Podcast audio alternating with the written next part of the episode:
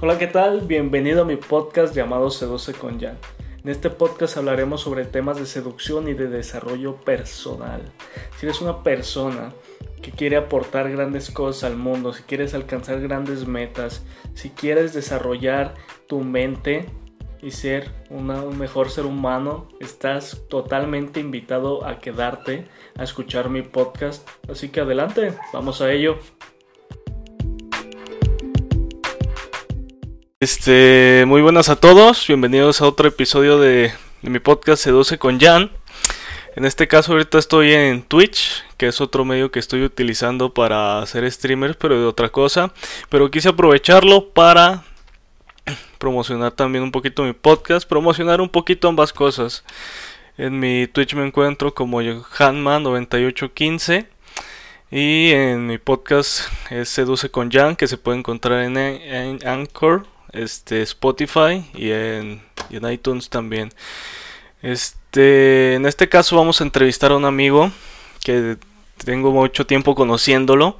Él este, tiene una relación a distancia y quería hablar acerca de este tema, ya que es un muy buen tema, la verdad, y qué mejor que alguien que es conocedor del tema Así que tengo preparadas algunas preguntas para él que creo que yo son bastante importantes y muy comunes para la gente que quiere tener una relación a distancia. Y pues nada, este les presento a mi amigo. Saluda. Hola, ¿qué tal? Me da mucho gusto saludarlos y gracias por invitarme. Muchas gracias a ti. Este, pues nada, ¿te parece si empezamos con la primera pregunta? Vamos, vamos. Muy bien.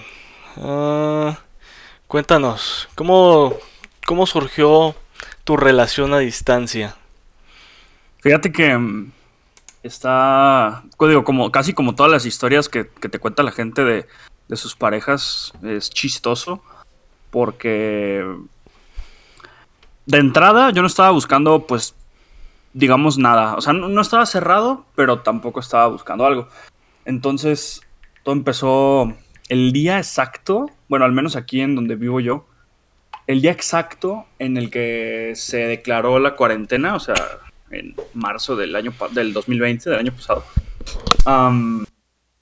yo, bueno, tú lo sabes mejor que nadie porque pues, estudiamos juntos en su momento, que pues nos, educaron muy bien en el idioma inglés, ¿no? O sea, tuvimos la suerte de estar en una escuela bilingüe que, que tenía un nivel muy alto. Entonces, claro Después, o sea, en preparatoria y en universidad, yo dejé de practicarlo porque la neta, pues, o sea, el, nivel estaba muy abajo, la neta.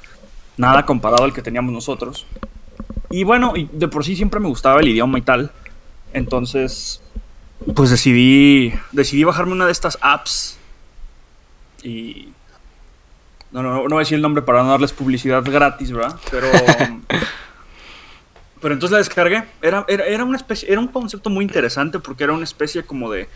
No era una app para aprender, era una app como para socializar. bueno, sí, como socializar, pero al mismo tiempo aprender con un trato directo con la gente. En vez de ver así de que artículos, pues era más como. Tú ponías, yo quiero aprender, no sé, portugués y yo hablo español.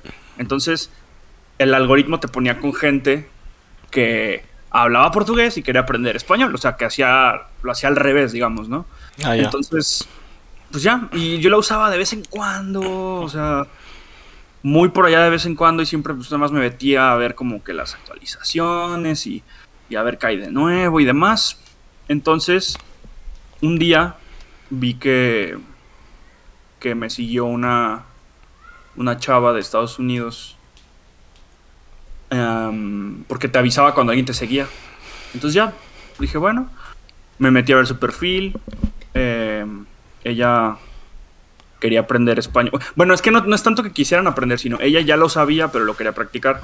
Ah, y yo veía sus publicaciones y tenía muy buen, muy buen nivel. Entonces era más o menos lo que yo quería. Yo no quería tener que, que enseñarle a alguien mi idioma, sino yo practicar el idioma inglés con alguien que lo supiera nativamente y, alguien, si quisiera, digamos yo, devolverle el favor, que esa persona practicara su español conmigo. Entonces dije, bueno, pues creo que esta persona pues reúne lo que yo quiero, que es hablar inglés, no aprenderlo, y, seguramente ella quiere hablar español y no aprenderlo. Entonces la seguí de vuelta, le escribí directo y estuvo bien chistoso porque empezamos a hablar así como si fuéramos compas. O sea, como bien barrio, así como eh, compartiendo mucho como muchos regionalismos de México, como para romper el hielo, así como el chido, el neta, el qué pedo, todo este tipo de palabras que usamos en México. Entonces se amenizó muy fácil y muy rápido la, la conversación. Y, y bueno, total, empezamos a platicar y demás. Y en cuestión de días, más que echar desmane, como, como se dice, eso después se convirtió ya en un, oye, pues cuéntame de ti, oye, pues este, yo te cuento de mí. Y, como que muy rápido se construyó sin nosotros forzarlo, ni mucho menos, una amistad, o sea, una muy buena amistad. Ya para las dos o tres semanas prácticamente nos manteníamos al tanto de todo, todo el día, o sea, cómo estás, cómo te va, este, qué tal tu día. Y entonces se construyó muy rápido y muy natural, porque inclusive cuando nos conocimos, ella misma me decía a mí, este, oye, este, yo no estoy buscando, en caso digo, te lo digo nada más de, de compas, no estoy buscando nada con nadie, este, vamos llevándonos la tranquila, para que, o sea, somos compas y, ya, ¿no? Yo le dije, no, sí, yo, yo, tampoco busco nada, no te preocupes. Con el paso de las semanas, pues ya, que era plena, era plena cuarentena. Ya ahorita ya estamos, seguimos en pandemia, pero ya, ya estamos. Entonces me decía, bueno, este, a las dos o tres semanas que hablábamos al mes, no sé, ya era de que, oye, pues hay que ver una peli en Netflix, ¿no? En Netflix Party. Oye, este, no manches, fíjate que me pasó esto. Entonces ya, ya teníamos una, una comunicación y una conexión muy, mucho más, este, estrecha, ¿no? Entonces ya llega un punto en el que sigue avanzando esto después nos, ya nos vemos, inclusive porque no habíamos tenido la oportunidad de vernos por, por videollamada. Nos vemos en, en videollamada por primera vez. Y ya, después se, empieza a hacer una especie de hábito que nos hablamos por, por videollamada.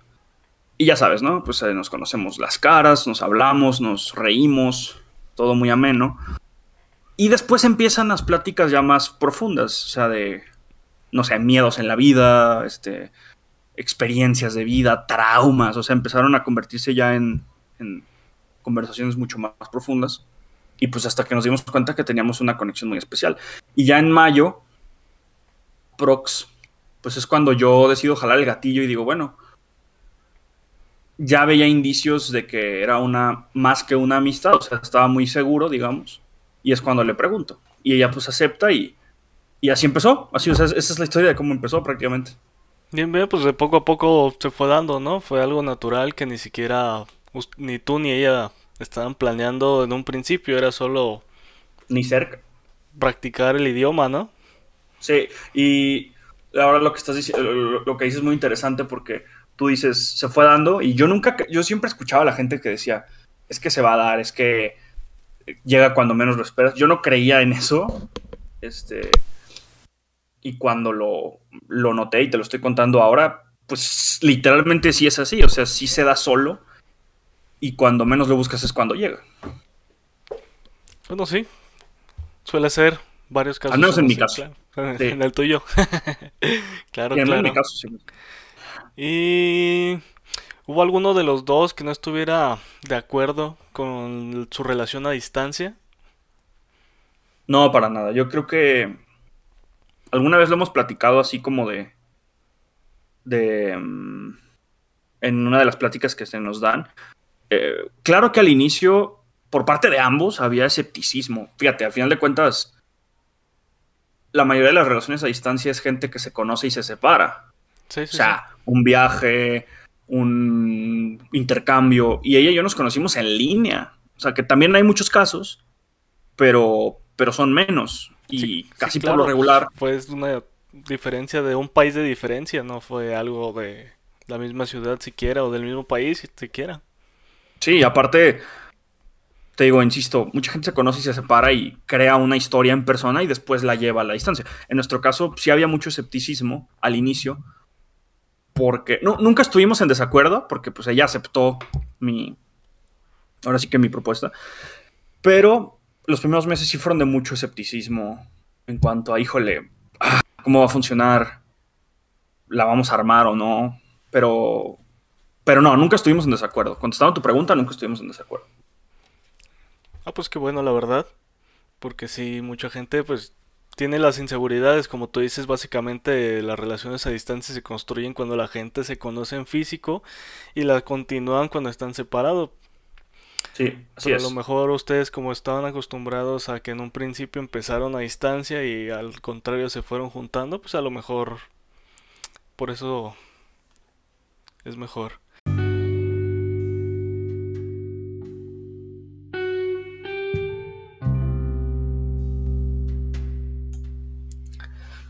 Muchas gracias por estar atento a este episodio del podcast. Este podcast va a estar dividido en, en varios segmentos. Este es el primero de ellos. Espero que lo hayan disfrutado. Son los primeros temas, la verdad. Y aún falta bastante, bastante de la entrevista. Y espero que les haya gustado, que les haya servido. Y pues esperen pronto el próximo, la próxima parte de la entrevista. Les agradezco. Chao.